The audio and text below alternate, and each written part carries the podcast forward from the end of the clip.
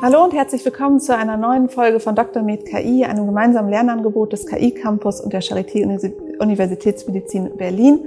Mein Name ist Kerstin Ritter und ich freue mich sehr, dass heute Dr. Marina Höhne hier ist.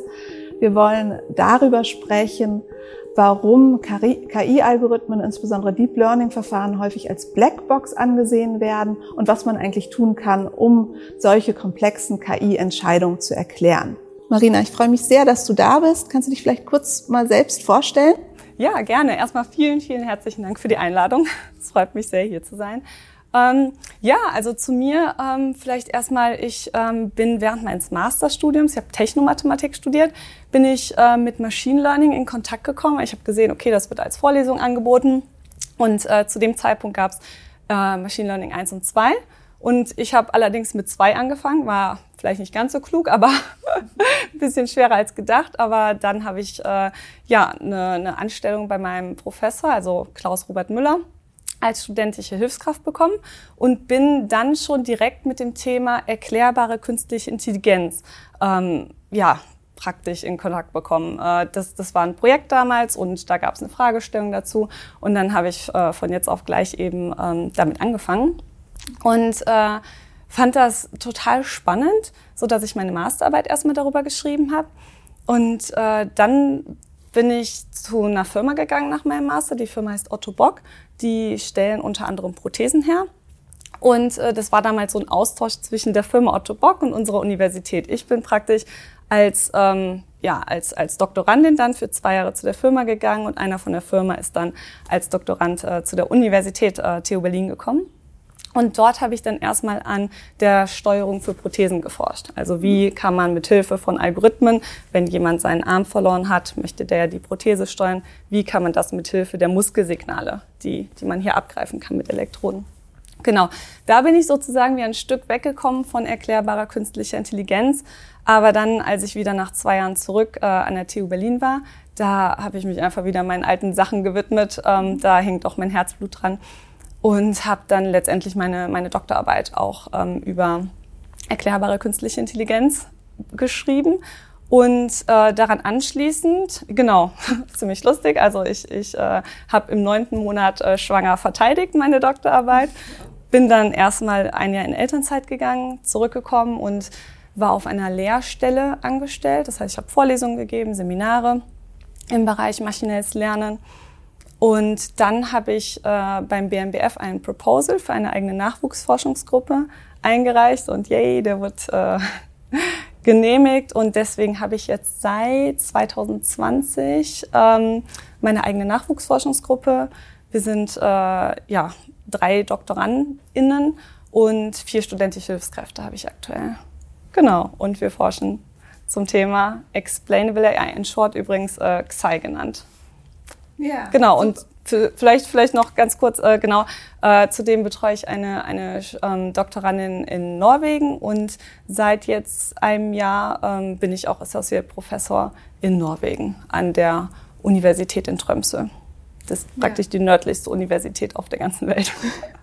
Ja, ja, super, spannend. Mhm. Vielleicht kannst du ein bisschen erklären, was, was worum geht es in diesem Feld erklärbare KI? Also was sind die Fragestellungen und was fasziniert dich daran? Ja, also ähm, ich meine generell erstmal maschinelles Lernen, künstliche Intelligenz finde ich super faszinierend, weil ähm, man kann so viel damit machen und gerade im medizinischen Bereich ähm, liegt ganz viel Potenzial darin, Krankheiten zum Beispiel frühzeitig zu erkennen. Ne? Und ähm, die Daten werden so oder so gesammelt. Also wenn ein Patient ins Krankenhaus geht, es wird Blut abgenommen, es wird die Körpergröße bestimmt, das Gewicht und so weiter. Und ähm, warum nicht äh, da eben halt die Kraft der künstlichen Intelligenz benutzen, um zum Beispiel frühzeitig Diabetes, Herzrhythmus, Herz, Herzrhythmusstörungen oder ähm, sonst irgendwelche Krankheiten zu erkennen. Genau. Und ich bin unter anderem auch im Bereich ähm, Cancer Diagnosis ähm, unterwegs und da ist es, dass wir dann, also jemand, jemand hat Krebs oder hat Verdacht auf Krebs, was wird dann gemacht? Es wird äh, in den meisten Fällen eine Biopsie, beispielsweise aus der Prostata. Wenn es um Prostatakrebs geht, wird eine Biopsie genommen, eine Gewebsprobeentnahme. Ähm, und ähm, dann hat man Bilder, wo man eben halt diese Gewebsstrukturen sehen kann. Und ähm, jetzt ist dann die Frage, wie kann man vorhersagen durch Hilfe von künstlicher Intelligenz, ob diese Person jetzt Krebs hat, zum Beispiel auch welcher Krebs, welche Stufe von Krebs, oder ob die Person vielleicht einen gutartigen Tumor hat und ähm, gesund ist. Genau, und äh, was man dann ja macht, ist, äh, man sammelt Daten von gesunden Patienten und von kranken Patienten und trainiert den Algorithmus in einer Art, ähm, das nennt man überwachtes Lernen oder Supervised Learning. Und das Modell lernt sozusagen in irgendeinem hochdimensionalen Raum nicht lineare, vor allen Dingen, also wenn es um äh, Deep Learning geht, nicht lineare Zusammenhänge zu erkennen und kann dann, ähm, nachdem es trainiert hat, auch neue Patientendaten analysieren und eben halt vorhersagen, ob der Patient Krebs hat oder nicht.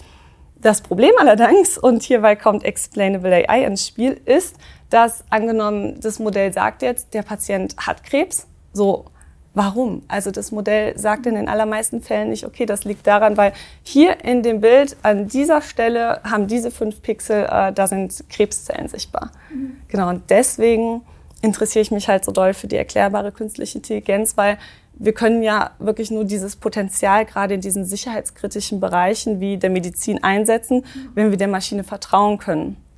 Und ähm, das können wir eben nur, wenn wir verstehen, warum macht die Maschine ihre Vorhersagen, worauf basiert sie die Vorhersagen und stimmt das überhaupt?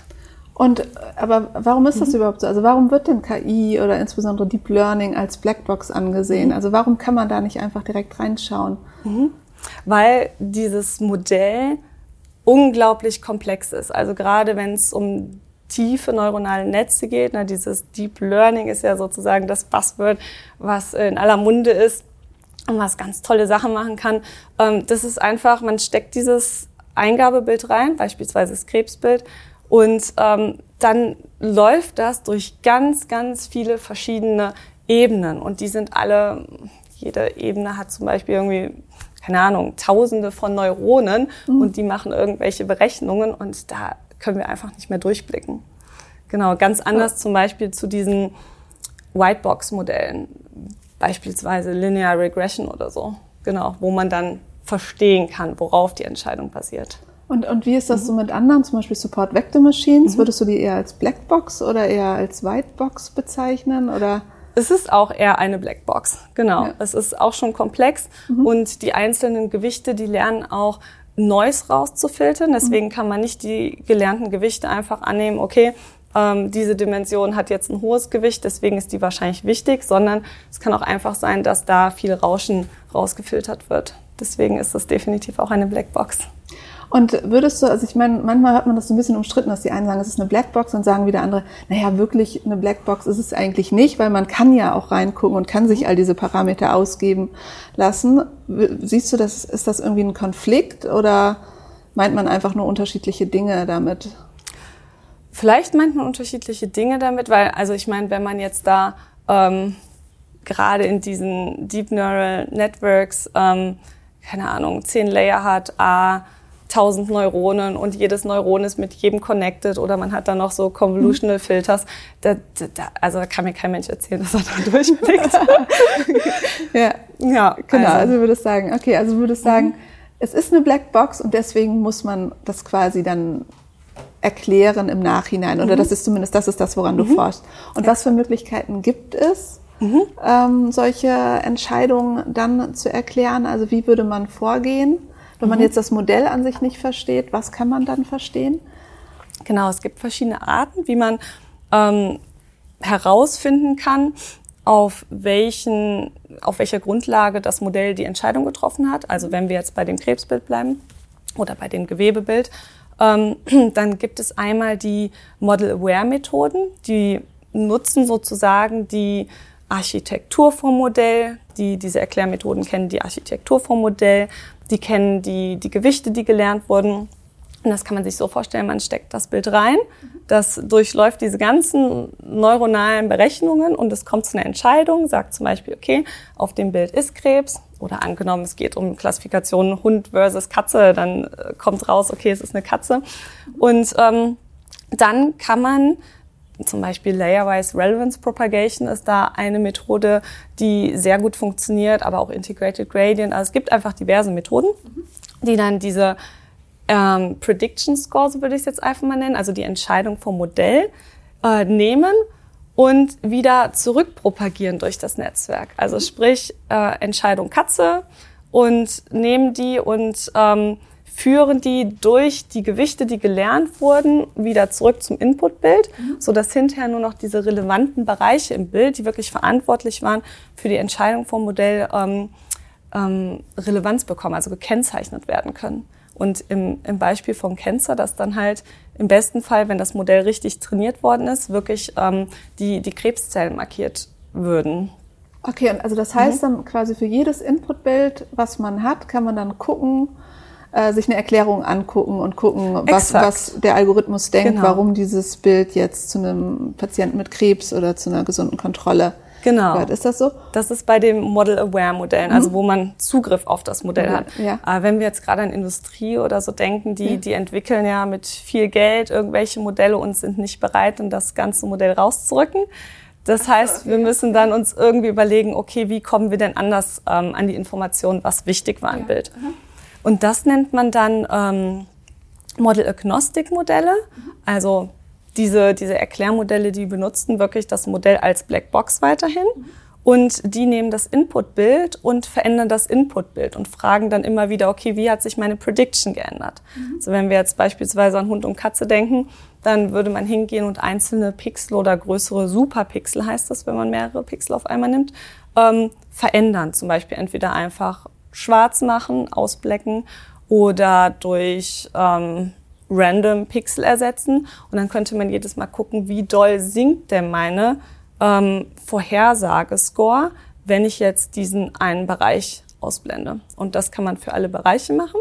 Und somit findet man dann auch heraus, okay, welcher Bereich ist denn am wichtigsten? Weil wenn ich natürlich den wichtigsten Bereich ähm, ausblende oder verändere, dann sollte natürlich die Vorhersagewahrscheinlichkeit drastisch fallen.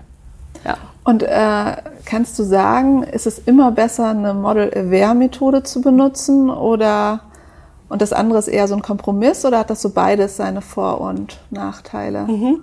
Genau, es hat so beides seine Vor- und Nachteile. Also natürlich muss man sagen, wenn man den Zugang zum Modell hat, dann ist es einfach ähm, ja, von den Kosten her viel günstiger, weil man hat die Prediction Score, man muss die nur einmal zurückpropagieren und man hat die Erklärung innerhalb einer Sekunde. Also es geht sehr schnell. Mhm. Und wenn man sich jetzt vorstellt, man muss immer wieder das Inputbild ändern, zum Beispiel irgendwie tausendmal oder hunderttausendmal und muss immer gucken, wie sich die Prediction Score ändert, heißt für, um eine Erklärung für ein Bild zu bekommen, brauche ich viel länger. Also das kann dann auch mal je nach Methode irgendwie eine Minute oder vielleicht auch zehn Minuten pro Bild dauern. Und nächste Woche bei Dr. Med KI.